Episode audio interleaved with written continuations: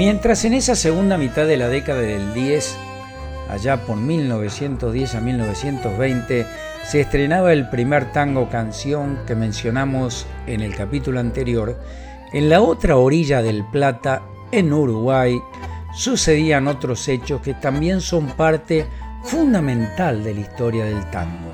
Funcionaba en esa época en Montevideo la Federación de Estudiantes del Uruguay. Uno de sus integrantes era un estudiante de arquitectura llamado Gerardo Hernán Matos.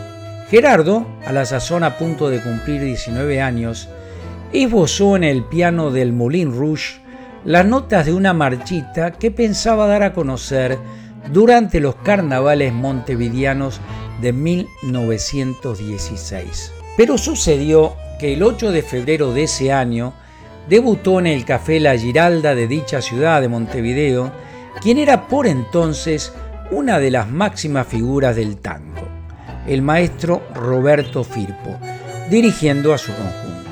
A Becho, como le decían a Matos, se le ocurrió la idea de llevarle la marchita al celebrado maestro. Pero él no tuvo la suficiente determinación para hacerlo personalmente y en su reemplazo acudió uno de sus compañeros, Manuel Barca, quien le alcanzó una copia mal escrita por Matos a don Roberto Firpo en el café, en 18 y Andes, donde hoy se erige el famoso Palacio Salvo.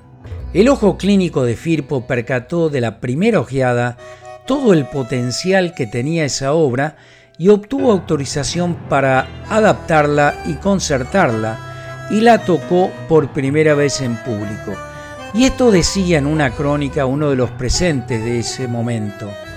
Su escritura, colmada de defectos, representaba una melodía, solo una guía de lo que pretendía ser. Y Firpo, con mucho tino y maña, hubo de arreglarla para hacer posible su ejecución sacándola a flote. Notó, por ejemplo, que por la primera parte cabía una melodía para el violín, y esa melodía suya originariamente tuvo la virtud de superar en mucho la obra, haciéndole más interesante. Roberto Firpo no solo estrenó el tango en 1916, sino que también fue el primero en grabarlo. Durante los dos años subsiguientes a su creación, la comparsita gozó de un efímero periodo de éxito.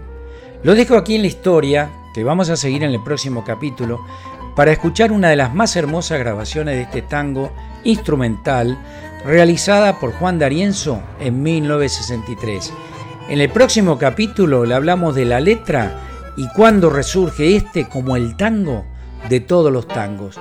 Mientras tanto, disfrutamos a Juan D'Arienzo, su orquesta típica y la comparsita.